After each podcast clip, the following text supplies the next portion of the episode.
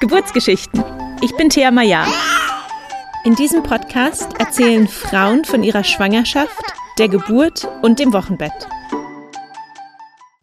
Ich habe lange davon geträumt, meiner kreativen Seite mehr Raum zu geben und mein Business um einen Shop mit schönen, nachhaltigen Produkten zu erweitern. Und dieser Traum ist jetzt endlich in Erfüllung gegangen. Ich liebe schöne Dinge und gutes Design, aber ich beschäftige mich auch viel mit der Klimakrise, den Folgen von Konsum und Nachhaltigkeit. Meiner Cousine Lucia geht das genauso und zusammen haben wir einen Weg gefunden, schöne Dinge für den Mama-Alltag zu kreieren, die keine oder nur minimal neue Ressourcen verwenden. Unser Webshop ist jetzt endlich online und es gibt Bellybeins für das Wochenbett, knallig bunte Schnullerketten und dekorative Babyrasseln. Alle unsere Produkte sind Unikate und wir fügen dem Shop regelmäßig neue, schöne Dinge hinzu. Es lohnt sich also, öfter mal vorbeizuschauen. Den Shop findest du auf www.theamaya.com slash shop. Viel Freude beim Stöbern. Hallo und herzlich willkommen zu einer neuen Folge vom Geburtsgeschichten Podcast. Heute spreche ich mit der Autorin Michelle Liussi über ihre Schwangerschaft und Geburt. Michelle hat sich ganz bewusst für einen Wunschkaiserschnitt entschieden, doch dann fingen in der 36. Woche die Wehen an und hörten nicht mehr auf, so dass ihr kleiner dann etwas früher per Kaiserschnitt auf die Welt gekommen ist. Michelle hatte sich sehr gewünscht, direkt nach der Geburt mit ihrem Kind bonden zu können, was dann aufgrund der Tatsache, dass ihr Kind ein Frühchen war, nicht ging und leider ist auch in der Kommunikation in der Klinik einiges schiefgelaufen an dem Tag und es hat sehr lange gedauert, bis Michelle ihren Sohn endlich in den Armen halten konnte, was sie als sehr belastend und auch traumatisch empfunden hat in den Wochen und Monaten nach der Geburt, weshalb sie sich eine Therapeutin gesucht hat und eine EMDR-Traumatherapie gemacht hat. Und dieses Jahr hat Michelle nicht nur eins, sondern gleich zwei Bücher geschrieben und herausgebracht. Und zwar einmal das Buch Die Klügere gibt ab, dein Weg zu mehr Mama-Fürsorge. Und dann noch ein zweites Buch mit dem Titel Täglich grüßt das Murmeltier. Über beide Bücher spricht Michelle auch nochmal etwas ausführlicher in dieser Folge. Und weil ja Weihnachten bald vor der Tür steht, kann ich nur allen Müttern empfehlen, diese zwei Bücher vielleicht auf die Wunschliste zu setzen. Aber jetzt erst einmal viel Freude beim Zuhören. Hallo und herzlich willkommen, Michelle. Schön, dass du uns heute von deiner Geburt erzählst. Danke für die Einladung, Thea. Sehr gerne. Michelle, magst du dich kurz vorstellen? Wer bist du? Was machst du? Und wie sieht deine Familienkonstellation aus? Ja, sehr gerne. Ähm, also, mein Name ist Michelle Liussi. Äh, ich bin Mama von einem vierjährigen Sohn, äh, lebe mit meinem Mann und meinem Sohn in Tirol, in der Nähe von Innsbruck. Und ähm, bin nach Österreich gezogen äh, zum Psychologie studieren und bin dann auch hier geblieben. Die Liebe hat mich hier gehalten, habe hier Familie gegründet und bin inzwischen Familienbegleiterin bei den frühen Hilfen in Tirol. Äh, dazu noch ähm, oder aus diesem Beruf entstanden dann ist äh, mein erstes Buch, Die Klügere gibt ab. Also inzwischen darf ich mich auch Autorin nennen. Das ist noch sehr ungewohnt für mich. Aber ähm, genau aus dem Wunsch heraus, die Erfahrungen aus der Arbeit mit Familien ähm, festzuhalten und äh, anderen näher zu bringen, ist das erste Buch entstanden. Das ist Die Klügere gibt ab.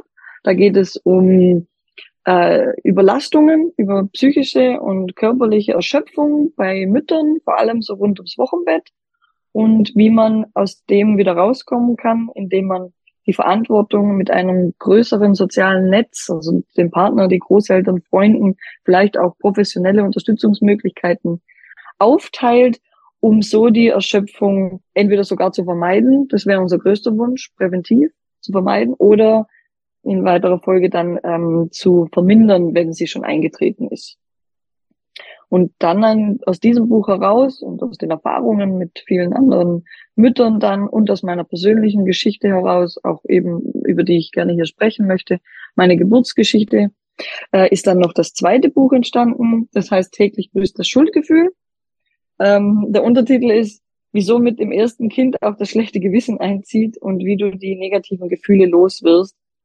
Und das ist so ein bisschen eben dieses schlechte Gewissen, das uns Mütter irgendwie wirklich halt jeden Tag plagt mit allen möglichen Dingen. Also jetzt nicht nur rund um die Geburt, die nicht so lief, wie man sich das vorgestellt hatte, sondern auch ums Stillen und um die Medienzeit von den Kindern, der Zuckerkonsum, die Partnerschaft, die nach, äh, die nach der Familiengründung vielleicht etwas leidet und, und, und. Also diese vielen Dinge. Also wir haben 20 Themen gesammelt, wo wir mit der schlechtes Gewissen haben und wie man mit denen umgehen kann. Genau.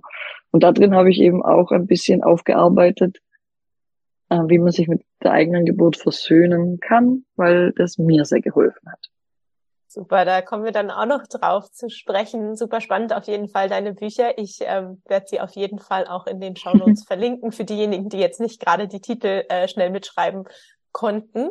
Ähm, ja. Dann lass uns doch gleich äh, mit deiner Schwangerschaft anfangen. War die geplant oder war das eine Überraschung? die war def definitiv geplant, sowas von geplant. Und ähm, mein, mein Sohn ist die vierte Schwangerschaft gewesen. Okay. Also es gab drei ähm, Abgänge davor, äh, recht, recht früh, muss man sagen. Also so in der elften, zwölften Woche habe ich sie jeweils verloren. Ähm, und ähm, wir hatten dann also wir hatten dann wirklich da schon drauf hingearbeitet, waren schon bei Ärzten, ich war schon wegen Endometriose in, im OP. Hm, mein Mann war schon beim Urologen. Also wir hatten da wirklich äh, über drei Jahre hinweg Mühe, dass das klappt. Und dann hat es geklappt. Ähm, und wir haben es einen, der positive Schwangerschaftstest war ein Tag vor unserer London, unserer Hochzeitsreise nach London. Und das war dann auch ähm, richtig, also ich hatte dann auch riesige Angst, dass wir jetzt da nach London fliegen und dann halt wieder das äh, passiert, dass es dann Blutungen gibt und es nicht hält. Und bin direkt an dem Tag noch zum Arzt äh, und habe Gelbkörperhormon bekommen, dass es eben stabilisiert wird. Und sind dann schon nach London geflogen und es hat dann relativ bald, also in London noch die Übelkeit eingesetzt. Und es war ein ganz katastrophaler Urlaub mit ganz viel Übelkeit und ich konnte nur Äpfel essen es ging dann, das ging aber dann, also drei Monate, so der, wirklich der Klassiker, die ersten zwölf Wochen, Übelkeit mit Kekse im Bett essen, bevor man aufsteht und äh, eigentlich wirklich nur von Äpfeln leben. Ich weiß, ich habe keine Ahnung, warum es Äpfel waren, aber so war es. Und ähm, ja, dann äh, hat sich's beruhigt und ist auch also geblieben. Und äh, ich muss gestehen, dass ich ziemlich oft beim Arzt war, weil die Anfangszeit mir so Angst gemacht hat. Ähm, aber dann ab, ich glaube, ab, ab dem vierten zum fünften Monat habe ich angefangen, das richtig wahrzunehmen und äh, mich zu freuen und ähm, mich darauf einzulassen und äh, dann auch keine, Besch also keine Beschwerden mehr gehabt, äh, außer jetzt so brennen und ein bisschen Rückenschmerzen, aber jetzt nicht mehr schlimme Übelkeit oder sonst was. Also, und ähm, habe dann eigentlich den Rest der Schwangerschaft ziemlich genossen, ja, muss ich sagen. Schön. Angefangen richtig zu freuen, ja. Mhm. Ja. Ähm, wie hast du dich denn auch zusammen mit deinem Mann auf die Geburt vorbereitet und wie habt ihr euren Geburtsort gewählt? Und hattest du, du warst ja da damals schon in Österreich. Ähm, mhm. Das heißt, ich bin, vermute, du bist einfach zum Arzt gegangen und hast dir dann eventuell noch eine Hebamme dazu gesucht.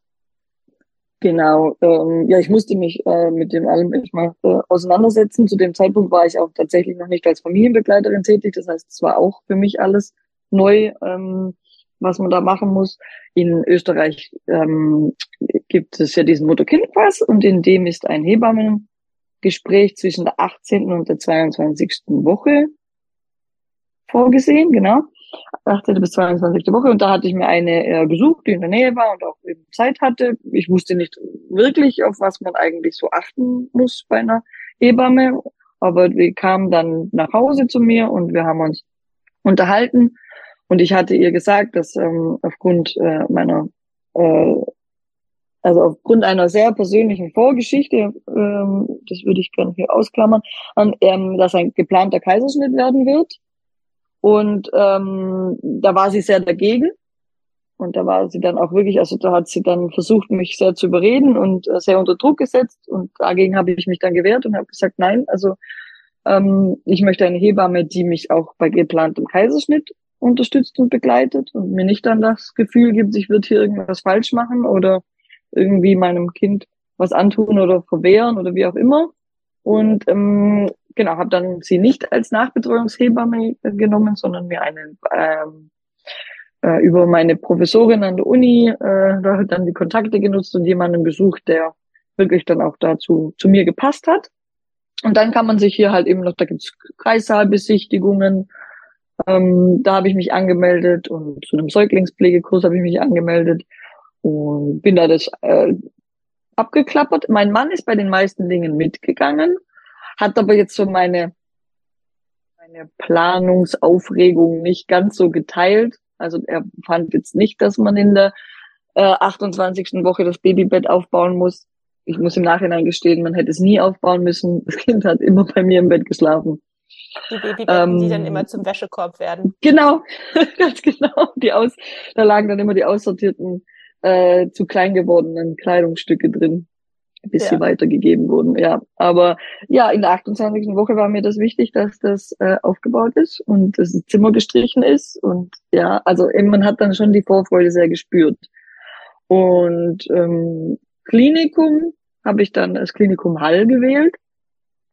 Da ähm, die hatten nämlich auch ein Bonding-Zimmer für Kaiserschnittmütter oder haben, nicht mhm. hatten, sondern haben. Und das war mir eben wichtig. Äh, deswegen fiel dann die Wahl auf dieses, diese Klinik. Ja. Und ähm, du hast es erwähnt, dass die erste Hebamme, mit der du da gesprochen hast, irgendwie ähm, dich nicht unterstützen wollte bei deinem Vorhaben mit dem geplanten Kaiserschnitt. Ist dir da von ärztlicher Seite auch nochmal irgendwie Gegenwind gekommen oder war das bei denen alles, hast du da deine Gründe vorgetragen, die haben gesagt, passt, so machen wir? Ja, na, das war gar kein Thema. Also es war weder in der, also mit der Gynäkologin nicht, die kannte ja meine Akte auch und, und ähm, in der in der Klinik dann immer, also das war ohne Probleme, ist immer durchgewunken worden. Und das äh, hat jeder verstanden. Nur die Hebamme, obwohl ich auch, auch die Gründe genannt habe, war so, so ja, aber das kann man schon. Also sie hat sicherlich vielleicht auch äh, irgendjemand, den sie damit noch hätte helfen können. Sie hat es auch bestimmt gut gemeint, das will ich auch nicht, will ich ihr auch nicht unterstellen. Aber für mich war es zu viel Druck. Und es war für mich eine ganz bewusste und sehr wichtige Entscheidung, die von medizinischer Seite auch absolut mitgetragen wurde. Und deswegen habe ich gewusst, ich kann mich so nicht begleiten lassen. Ja. Ähm, in der wievielten Woche war dann der geplante Kaiserschnitt und wie ging es dir in den Tagen ähm, ja, vor der Geburt? Mhm. Ja, ähm, mein Sohn ist äh, auf dem Papier ein, ein Frühchen. Der kam in der ähm, 36 plus 0. Mhm. Ähm, weil die Wehen eingesetzt haben tatsächlich einfach am Abend so, und sich nicht mehr nicht mehr, ähm, die gingen nicht mehr weg und haben sich auch mit Wehenblocker dann nicht ähm, blockieren lassen oder wieder abflachen lassen. Äh, in den Tagen davor hatte ich schon diese Übungswehen, war auch schon mal beim Arzt äh, und äh, CTG schreiben, ähm, aber es hieß, es ist eben nur, sind nur diese X-Kontraktionen. Äh, ja.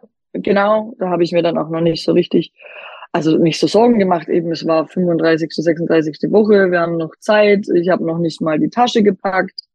Eben mit geplantem Kaiserschnitt bin ich die ganze Zeit wirklich davon ausgegangen, ich kann, ja, ich kann zu einem Termin. Ein bisschen naiv, erstes Kind. Ich kann da zu diesem Termin mit einer fertig gepackten Tasche. Es wird dann alles richtig schön nach Plan laufen und mh, mm, dass dann am Abend, äh, äh, am, am Abend, was war also, also erst an am Montag gekommen, am Sonntagabend, die äh, Wehen losgingen, hat mich dann echt total überraschend getroffen. Und dann eben noch in die Badewanne. Dann hieß es, wenn es in der Badewanne besser wird, dann ist okay. Und wenn es in der Badewanne schlimmer wird, dann Klinik. Und so war es dann. Es wurde dann immer schneller. Und dann habe ich halt das Problem, also dann sind wir in die Klinik gefahren, die haben das dann auch überprüft und gesagt, ja, okay, da tut sich was, der Muttermund ist leicht geöffnet, die Wehen äh, lassen sich auch nicht mehr blockieren. der kleine Mann will kommen und nach den Messungen her, die man so von außen gemacht hat, haben sie gesagt, der kann auch kommen, das passt, Größe, Gewicht und so. Also er darf jetzt auch kommen. Und dann gab es gleich in der Früh, am Montagmorgen, ähm, ist dann der Kaiserschnitt gemacht worden, der an und für sich, also für die, die OP selber, lief super. Also diesen Stich, ähm, äh, diesen Kreuzstich hinten, haben sie zu mir gesagt, sei das Schlimmste und den habe ich gar nicht gespürt. Und ähm, der Prozess selber ist super begleitet worden dort in der Klinik. Also es gab, es gab einen Pfleger, der ist direkt neben mir oben am Kopf gestanden. Mein Mann saß hinter mir und der hat mir jeden Schritt erklärt, so dass ich in diesem ganzen Prozess nie das Gefühl hatte, ich weiß gerade nicht, was passiert, ich verliere die Kontrolle, ich bin hilflos, sondern ich bin da richtig Schritt für Schritt durchbegleitet worden. Bis zu dem Moment, wo dann mein Sohn auf der Welt war und irgendwas nicht gepasst hat. Dann hat plötzlich jeder vergessen, mit mir zu reden. Und das war das, das war dann der Beginn der kleinen Katastrophe für mich. Ja, was, ähm, also was ist dann passiert? Was wurde gemacht? Wurde dein Sohn einfach gleich weggenommen ja. aus dem Raum? Genau. Der, ähm, ich habe es gar nicht richtig verstanden, was was gesagt wurde, aber es hieß dann irgendwie irgendwas mit dem Sauerstoff und ähm, plötzlich war so halt Aufregung im, im Kreissaal. Ähm, ich habe nur gesehen, wie, wie, wie dieser, dieser kleine Kasten an mir vorbei gerollert wurde mit zwei Pflegerinnen und ich da lag und äh, gesagt habe, was ist los, was ist los? Und niemand hat, niemand hat geantwortet. Und ich dann zu meinem Mann gesagt habe, so, du musst jetzt hinterher. Ich weiß nicht, was los ist. Wo bringen die denn hin? Und der war selber komplett äh, verwirrt und ich musste, ich konnte mich ja nicht bewegen, musste auch liegen bleiben, ich musste noch genäht werden. Und irgendwie haben sie dann gesagt, ja, sie, sie informieren mich gleich. Sie müssen erst noch schauen, seine Sauerstoffsättigung passt nicht und er ist halt doch ein Frühchen und das, äh, die Lunge entfaltet sich nicht richtig und äh, sie würden gleich zu mir kommen. Und dann bin ich in den, bin ich noch versorgt worden und in den Aufwachraum gekommen, also ja, in diesen, wie heißt denn dieser Raum? Ähm, ja, das ist, glaube ich, der Aufwachraum. Ja, ja, genau. Also ich musste zwar nicht aufwachen, ich war leider wach, ähm, aber äh, konnte mich ja nicht bewegen und habe da gewartet. Und man hat mich dann, ich, äh, man hat mich dann vergessen. Ich bin dann da zwei Stunden gelegen allein.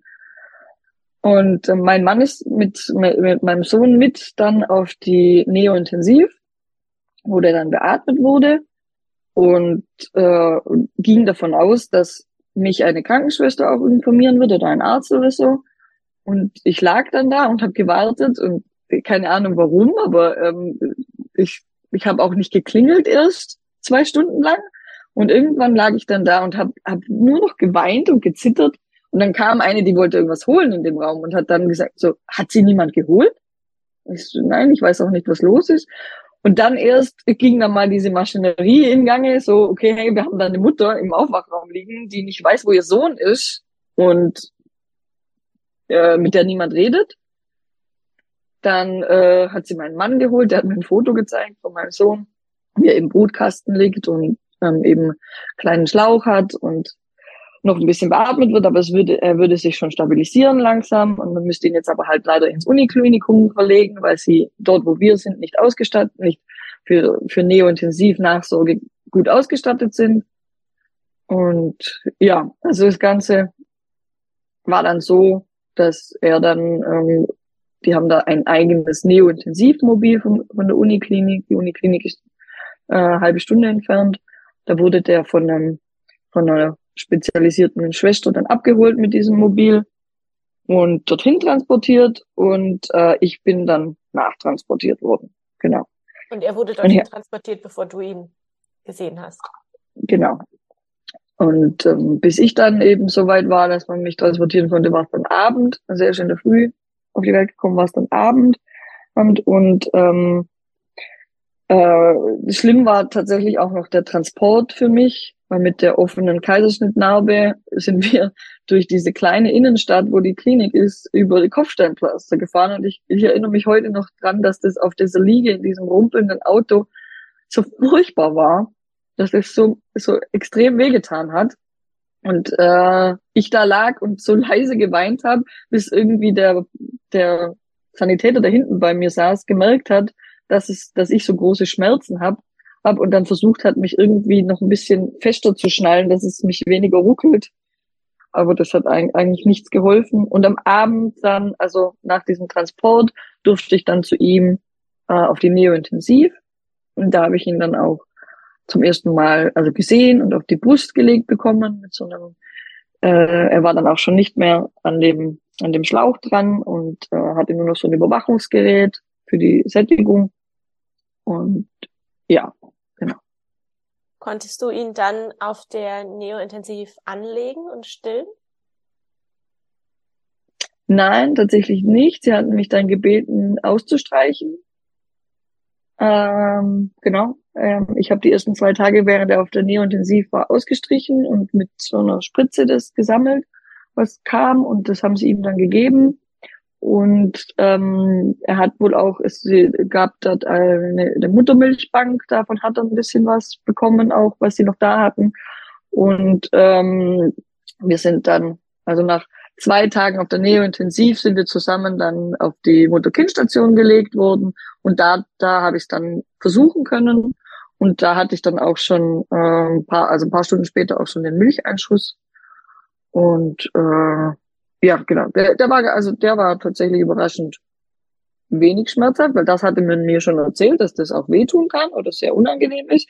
Ich hatte nur eine unfassbare Hitzewelle. Also ich hätte mich am liebsten komplett ausgezogen und auf den kalten Klinikboden gelegt.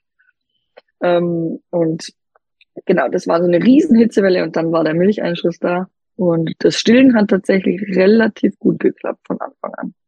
Wo ich Immerhin dann sehr froh. Ja, genau, immerhin das. Da war ich dann sehr froh. Ja. Es ging ihm dann auch sehr schnell gut. Mich hat also, es war dann auch wirklich so, dass alle dann gesagt haben, so ja, es ist ja alles in Ordnung. Und es war auch der Fall. Auch mein Kaiserschnitt ist äh, sehr gut gewesen und hat auch ähm, schnell nicht mehr sehr wehgetan. Und es ging ihm auch sehr schnell dann viel besser. Eben, wir waren nur zwei Tage, er war nur zwei Tage auf der Neointensiv. Aber dass, äh, dass er diese zwei Stunden da vor allem in diesem Aufwachraum allein, die waren richtig richtig heftig. Ja. Und das hat irgendwie niemand so richtig, ähm, da hat man nicht so richtig drüber reden können, weil alle die ganze Zeit meinten, das, aber es geht euch doch jetzt gut. Ja, und ich glaube, also ich wünsche mir immer, dass das so ein Satz ist, der einfach komplett aus dem Vokabular im Gespräch mit ähm, frisch gebackenen Eltern gestrichen wird. Aber euch geht's doch gut oder dem Baby geht's doch gut, wo ich denke, da ist genau. aber immer mehr dabei mhm. und ähm, ja, wie du sagst, diese zwei Stunden waren einfach für dich zwei Stunden, die einfach nicht hätten passieren dürfen. Und ja. wenn man dann nicht drüber reden kann, weil alle nur über das schöne Neugeborene reden möchten und das Baby halten möchten, dann mhm. ähm, fühlt man sich als Mutter sehr, sehr alleingelassen.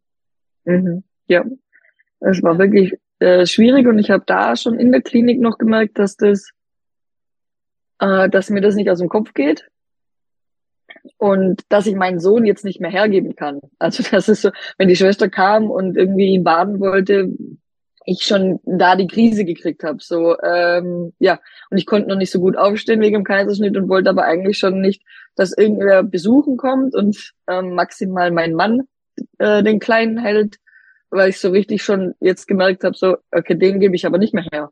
Also jetzt habt ihr mir gleich am Anfang weggenommen und jetzt äh, ja, also das, da habe ich gemerkt, da arbeitet es dann schon in mir. Und mhm. äh, das hat sich dann eben auch nach Hause, das habe ich auch mit nach Hause genommen, so dieses Gefühl. Ja, ich wollte fragen, wie lange wart ihr dann im Krankenhaus und wann konntet ihr ihn dann mit nach Hause nehmen?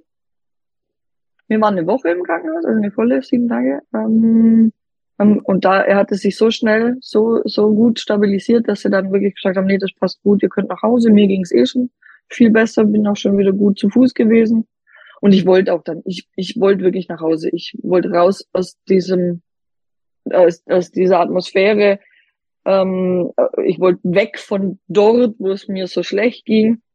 Ich wollte Ruhe für uns und ich wollte ihn eben, ich wollte ihn auch nicht teilen müssen. Ich wollte nach Hause in meine eigenen vier Wände, wo ich mich jetzt auf äh, das ich nachholen kann, was ich in dem Moment dachte, was ich verpasst hätte.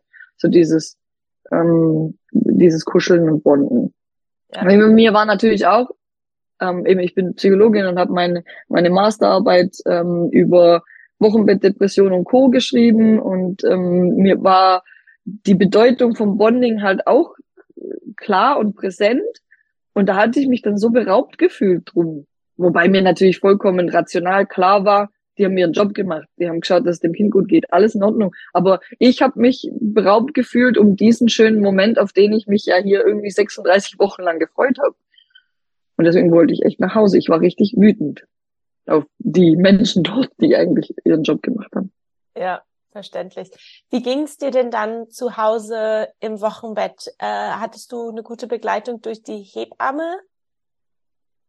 Ja, tatsächlich war ich sehr, sehr happy mit meiner Hebamme. Ähm, äh, die war siebenmal da, mh, im Wo äh, wöchentlich, genau. Zu, äh, in der ersten Woche zweimal, weil ich sie gebeten hatte, dass ich erst so, noch so unsicher bin. Und danach dann noch so sechs Wochen begleitend. Äh, hat mir hat mir richtig gut geholfen, auch beim, beim Stillen im Liegen dann, weil das, das war so eine, anfangs so eine verkrampfte Sache. Und ich muss sagen, Stillen im Liegen ist eine richtig tolle Sache, wenn es dann klappt. Und äh, eine Riesenerleichterung, aber da, das hat am Anfang nicht so gut geklappt, da hat sie mir geholfen. Die Kaiserschnittnarbe hat sie gepflegt und gelasert, das war gut, da habe ich mich auch sehr gut umsorgt gefühlt. Sie war einfach eine richtig tolle Ansprechpartnerin, hatte mich dann auch, ähm, sie hat mir dann auch zugehört, wenn ich von der Geburt geredet habe. Das war ähm, für mich dann auch sehr wichtig, jemand, der mal nicht sagt, das geht euch doch gut und das ist doch jetzt alles in Ordnung, sondern die echt gesagt hat, okay, hey, ähm, nimm dir da Zeit und wenn dir zu weinen zumute ist, ist das okay. Und genau, also das war fein. Ansonsten hatten wir wirklich richtig viel Ruhe. Also ich hatte auch meinem Mann vorher gesagt, ich will nicht hier groß Babybesuch äh, die ganze Zeit haben. Ähm, ich glaube, der erste Babybesuch kam ähm, Sie hatten schon, also sie hatten nachgefragt, aber ähm, der Patenonkel kam, nachdem wir schon zwei Wochen zu Hause waren. Und meine Familie aus Deutschland ist erst, äh, erst in der, nach zehn Wochen oder was angereist. Acht oder zehn Wochen. Also richtig, richtig viel Ruhe. Und da haben wir, da haben wir auch nicht viel. Mein Mann hatte drei Wochen Urlaub, wo wir zu Hause gemeinsam waren. Und es war richtig fein zum Entspannen. Aber was ich in der ganzen Zeit halt immer wieder gemerkt habe, ist, dass diese Wut nicht nachlässt. Und dass ich, wenn, wenn jemand fragt, wie es mir geht, oder wenn, äh, wenn jemand fragt, wie die Geburt gegangen ist, man hat natürlich so eben telefoniert mit Freunden und Videocalls gemacht und so. Und wenn da irgendwer gefragt hat, äh, wie es denn gegangen ist oder so, dann bin ich richtig erst so eine Mischung aus traurig und wütend geworden. Erst so wütend darüber und dann habe ich mich eben auch, genau, das ist eigentlich der, die, die bessere Wortwahl. Ich habe mich dann auch schuldig gefühlt wegen meinen Gefühlen gegenüber den Menschen, die uns ja da geholfen haben, weil ich auf die so wütend war.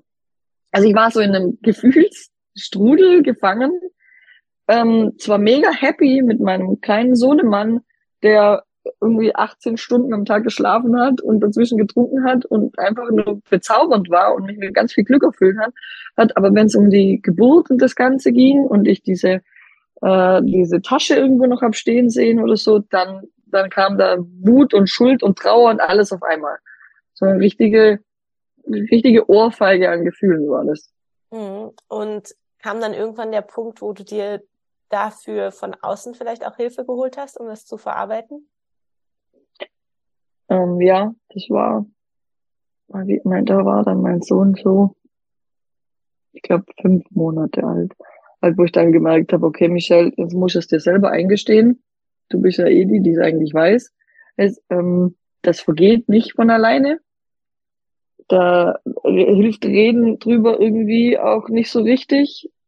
Musst dir irgendwas anderes überlegen. Und äh, das war dann irgendwann so ein Punkt, wo ich mir selber eingestanden habe, okay, vielleicht Vielleicht war das nichts, was du selber bearbeiten kannst, weil es irgendwie einen traumatischen Charakter hatte. Und aus dem Trauma braucht man halt einfach äh, oftmals Hilfe, um wieder rauszukommen, weil ich gemerkt habe, dass die, die diese Bilder nicht aufhören und ich dauernd an diese Uhr denken muss, die in diesem Aufwachraum hing. Und also ich habe ich hab dann erkannt, dass ich selber traumatische äh, Symptome zeige und dass ich nicht schaffe, selber auszubrechen aus den Gefühlen. Und habe mir dann ähm, eine Therapeutin gesucht, die EMDR macht. Und habe äh, die Geburt mit EMDR aufgearbeitet und ähm, also in einer zehnstündigen Sitzung, also äh, mit zehn Sitzungen EMDR, das ist so eine ähm, Das ist so eine Therapieform, bei der durch ähm, Fingerbewegungen die Augen sich so mitbewegen und durch diese Augenbewegungen ähm, im Hirn äh, Verknüpfungen ähm, aufgelöst werden können und eben äh, Bilder bearbeitet werden können und die Gefühle, die zu den Bildern gehören, können äh, aufgetrennt werden. Also so haben wir halt immer wieder das Gefühl der Wut und der Hilflosigkeit von diesem Bild der Uhr getrennt. Also jetzt um ein Beispiel zu nennen, indem man da so ähm, mit dieser Augenbewegung stimuliert wird ist äh, in Deutschland inzwischen eine der vier großen anerkannten Therapierichtungen. Also ist auch wirklich auf Wirksamkeit gut geprüft und ähm, kann ich jetzt nur von meiner Erfahrung her auch bestätigen, mir hat es sehr gut geholfen. Und darüber hinaus habe ich dann noch ähm, das Gespräch gesucht mit, mit, der, mit der Klinik.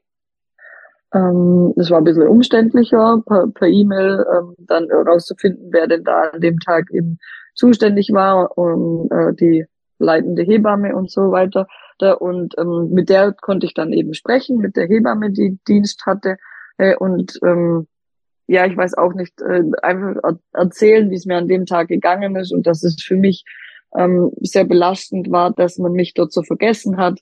Und wir haben uns aber dann halt einfach auch ausgesprochen. Also ich, es hat dann gut gepasst. Ich konnte das anbringen und sie haben sich auch dafür entschuldigt ähm, dass das natürlich auf jeden Fall so nicht sein konnte. Ähm, haben sich auch erklärt, dass sie prinzipiell eigentlich, ähm, dass man eigentlich hätte das in der, gleich in der Uniklinik machen sollen, weil er ja eben zu früh war. Aber sie dachten, er sei gut genug beieinander. Und ähm, genau, da so so habe ich mich dann mit ihnen noch ausgesprochen und das hat mir dann auch noch geholfen und habe dann auch gemerkt, dass es dann mit, wirklich immer besser wurde dadurch.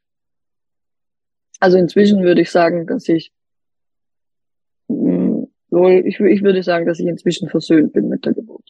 Hm, super. Ja, ich habe gerade gedacht, dieses, ähm, was du gesagt hast, dass die ähm, an der Klinik auch einfach den Fehler eingestanden haben und gesagt haben, ah, wir haben, wir haben da eine Fehleinschätzung gemacht, wir hätten es wahrscheinlich einfach in der Uniklinik machen sollen, ähm, finde ich manchmal auch einfach hilfreich zu hören. Es sind ja auch nur Menschen, die da mhm. arbeiten mhm. und einfach, ja, es war ein menschlicher Fehler. Ja. Ähm, und ähm, ja, schön, dass ja, du genau. das Gespräch äh, suchen konntest und dass das äh, auch was gebracht hast, kann ich aus eigener Erfahrung auch äh, jeder Frau nur empfehlen, die irgendwie eine schwierige Geburtserfahrung hatte, einfach nur mal versuchen, mit der Klinik drüber zu sprechen. Genau, ja. Na, eben auch diese, dass sie dann meinten, das war dann halt auch in dem Moment einfach Aufregung. Ähm, und und, und äh, man hat sich halt dann wirklich komplett auf ihn konzentriert und das hat auch alles super gepasst, dann eben, dass es ihm gut ging und da halt dann einfach auch das vergessen wurde. Also das, das hatte sie mir da, äh, ja, es tat ihr dann eh leid, dass sie das, dass in dieser kurzen Aufregung ich einfach da leider untergegangen bin. Ja. Und das hat dann für mich, hat, hat mir dann gut getan, ja. Super. Ähm, aus dieser eigenen Erfahrung heraus sind ja dann auch deine Buchprojekte ähm, entstanden. Magst du vielleicht zum Schluss, du hast eingehend schon ein bisschen drüber geredet, mhm. aber vielleicht nochmal ähm, so ja im Detail ein bisschen mehr auf die Bücher ähm, eingehen ja. und vielleicht auch ähm, für wen die Bücher geschrieben sind, welche Frauen sich da angesprochen fühlen können. Mhm, ja, gerne. Also ähm, die Klügere gibt ab. Das erste Buch ist ähm, im März diesen Jahres erschienen beim Humboldt Verlag und ist ähm, von meiner Seite ähm, aus der aus dem Wunsch heraus entstanden, Mütter frühzeitig vor Belastung, Erschöpfung, Mama-Burnout, Wochenbettdepression, ähm, Wut und dergleichen zu schützen. Entstanden auch ein bisschen aus eben meiner Masterthesis heraus, die sich mit den Risikofaktoren von Wochenbettdepression beschäftigt hat, hat, wollte ich mit diesem Thema, über das so wenig geredet wird, hinaus in die Welt und sagen so, äh, Mamas, ihr seid da nicht alleine, es geht vielen Müttern so. Und es gibt, es gibt einen Weg raus aus dem. Und habe mir für dieses Buch eine Co-Autorin gesucht, ähm, wir sind verkuppelt worden über die Ratgeberautorin Inke Hummel. Ähm, die hat mir die Katharina vorgestellt, die Katharina Spangler, mit der ich die beiden Bücher zusammengeschrieben habe. Und die Katharina trug in sich den Wunsch, von ihrer Wochenbettdepression, die sie nach dem zweiten Kind hatte, zu berichten und ähm, Müttern einen Weg hinaus zu zeigen. Und wir haben uns dann zusammengetan und gesagt, okay, wir schreiben jetzt keinen Erfahrungsbericht über Wochenbettdepression oder auch traumatische Geburten, sondern wir schreiben einen, einen Ratgeber, der dich an die Hand nimmt, der dir Werkzeug gibt, wie du dich schützen kannst oder wie du dir daraus helfen kannst, wie du lernst, Hilfe anzunehmen, wie du dir ein Unterstützungsnetz baust, also auch kommunikative Strategien, wie du den Partner mehr einbindest, ihm mehr Verantwortung überträgst, wie man sich den Mental Load teilt, wie man mit Großeltern gut ins Gespräch kommt, um sich die Verantwortung zu teilen und, ähm, und das auf eine Weise, mit der sich alle wohlfühlen wie man ein Elternnetzwerk gründet oder aufbaut und was es an professionellen Hilfsmöglichkeiten gibt. Ähm, das Buch richtet sich wirklich an alle Mamas. Also äh, auch jetzt nicht irgendwie altersmäßig, das ist irgendwie nur, ähm, nur auf Wochenbett, sondern das richtet sich an alle, die mit dieser eigentlichen Unvereinbarkeit, die wir aktuell leben müssen als Mütter, mit allem jonglieren zu müssen, ähm, Job, Familie, Partnerschaft, äh, Mental Load, ähm, Selbstfürsorge, die mit all dem jonglieren, an all diese Mütter richtet sich das Buch. Weil die können alle von diesen Werkzeugen profitieren, wie man Selbstfürsorge in den Alltag integriert, wie man den Familienalltag vielleicht umstrukturiert und besser organisiert und woran man merkt, wenn Selbsthilfe nicht mehr ausreicht. Also es sind auch so Einschätzungsfragen drin, ähm, so wie ich es vielleicht auch vorher bei mir ein bisschen erzählt habe, woran habe ich gemerkt, dass ich es nicht alleine schaffe. Und das ist so ein bisschen in dem Buch auch mit drin, woran merkst du, dass die Tipps, die wir in diesem Buch geschrieben haben, nicht ausreichend sind, sondern dass du mehr brauchst, dass du professionelle Hilfe brauchst. Und dann ist äh, der letzte Teil im Buch, quasi das, was ich beruflich mache, nämlich welche Hilfe ist denn die richtige? Weil es gibt ja, und das, haben, das ist eigentlich ein Glück für uns alle, es gibt ja relativ viele Angebote, die äh, Menschen unterstützen. Also es gibt Haushaltshilfe, Hebammen, äh, Psychotherapeuten, Psychologen und Psychiater, soziale Beratungsstellen, Familienberatungsstellen, Eheberatungsstellen, äh, Logo, Ergo, Osteo, also so viele Dinge, dass es tatsächlich, wenn ich eigentlich gerade in der Krise bin, sehr überfordernd sein kann, rauszufinden, was ist jetzt der Ansprechpartner, die Anlaufstelle, die am besten für mein Problem geeignet ist. Und deswegen ist da so ein, quasi ein, ähm, ein Übersichtsplan drin, so wie ein Wegweiser. So für, für die und die Problemstellung ist die und die Anlaufstelle gut geeignet, gut gerüstet oder eben passend. Und so dass man sich vielleicht darin orientieren kann und sich dann die passende Hilfe sucht. Wenn man jetzt nicht gerade eine Familienbegleiterin von den frühen Hilfen an der Hand hat. Weil dann macht die das. das klingt auf jeden Fall nach ähm, eine, eine super Ressource. Ähm, und ich habe gerade gedacht, das klingt auch nach einem Buch, was man schon schwangeren Frauen eigentlich gut schenken kann, ähm, mhm. um so ein bisschen vorneweg zu planen. Ich persönlich äh, bin ja der Meinung, dass Frauen sich viel, viel mehr auch auf die Zeit nach der Geburt vorbereiten sollten, ähm, mhm. weil oft so der Fokus immer auf diesen einen Tag der Geburt gelegt ist und alles andere danach irgendwie offen gelassen wird. Ähm, ja.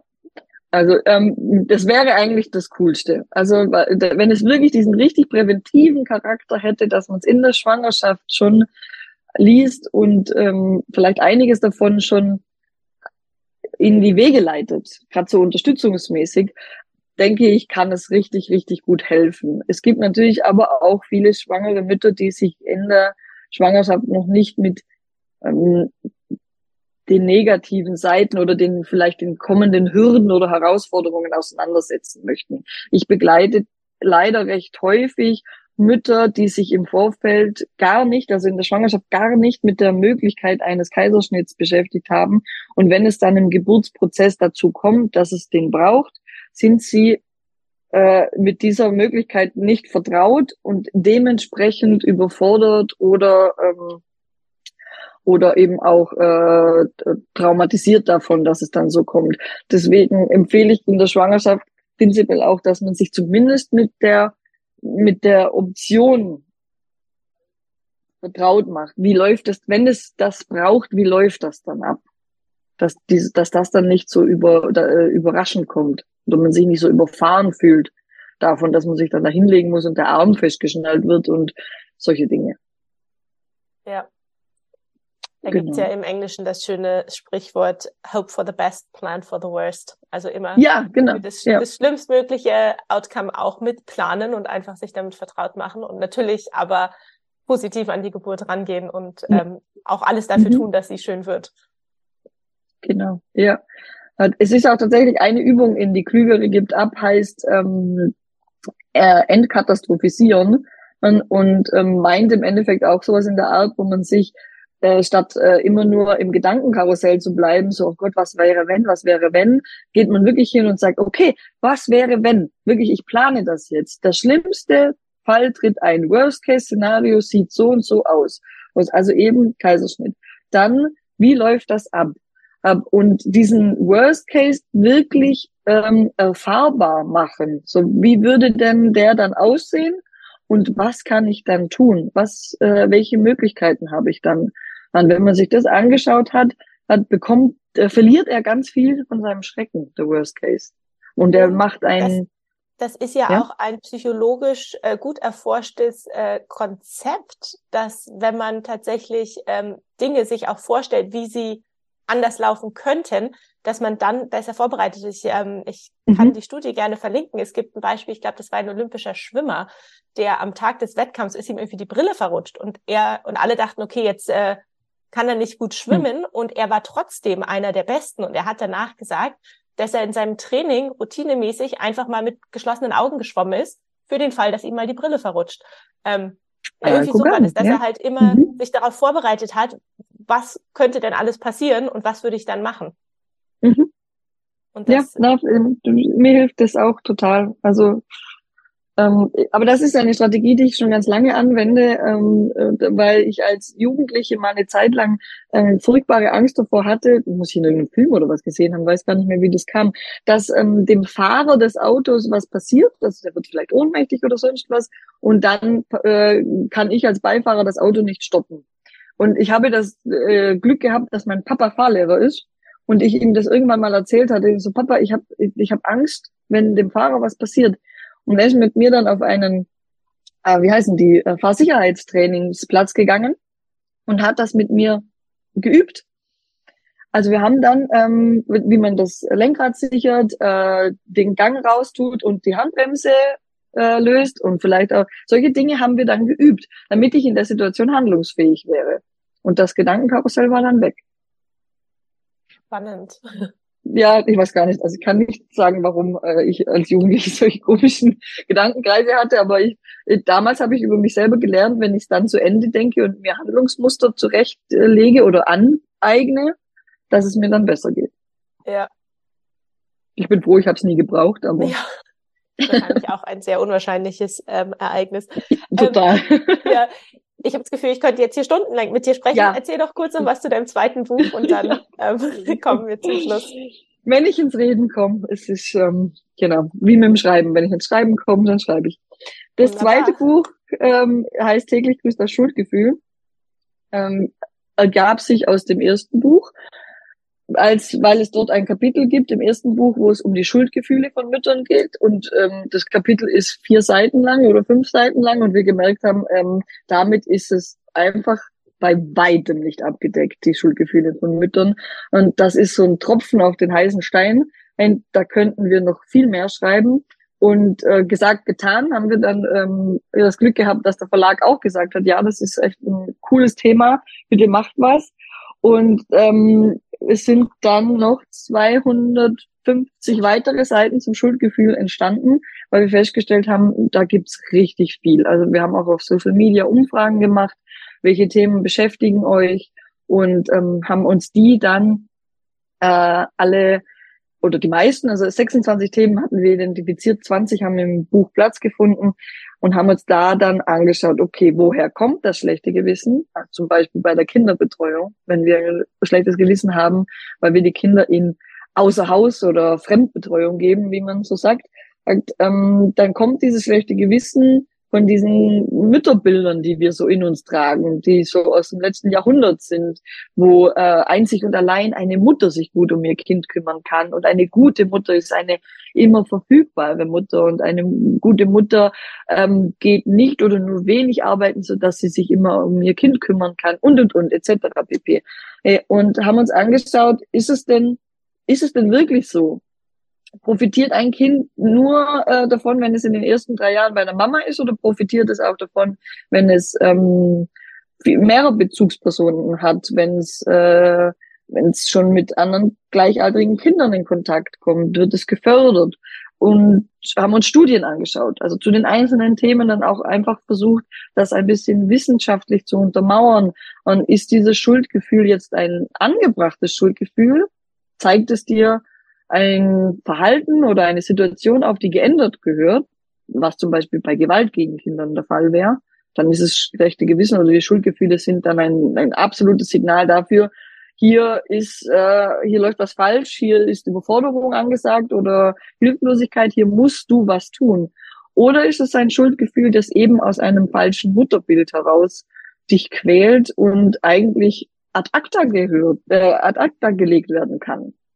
Und so sind wir durch die Themen durch und geben einzelne Übungen an die Hand, wie man mit den themenspezifischen Schuldgefühlen umgehen kann, aber auch ähm, Anfang und Ende vom Buch, wie man mit Schuldgefühl im Allgemeinen, weil das plagt uns ja im Alltag auch noch äh, Themen unspezifisch oder zu anderen Themen, die nicht jetzt nur auf Mutterschaft oder Kinder bezogen ist, wie man allgemein mit äh, schlechtem Gewissen und Schuldgefühlen umgehen kann und was Selbstmitgefühl da für eine große Rolle spielen kann, dass man mit sich selber nachsichtig und wertschätzend umgeht, statt sich selber dauernd zu kritisieren und schlecht zu reden und die innere Kritikerin, die ja so richtig gemein sein kann manchmal oder so richtig niedermacht, wie man mit der umgehen kann. Das ist ja, also so. Ich nenne meine innere Kritikerin einfach manchmal das innere Arschloch.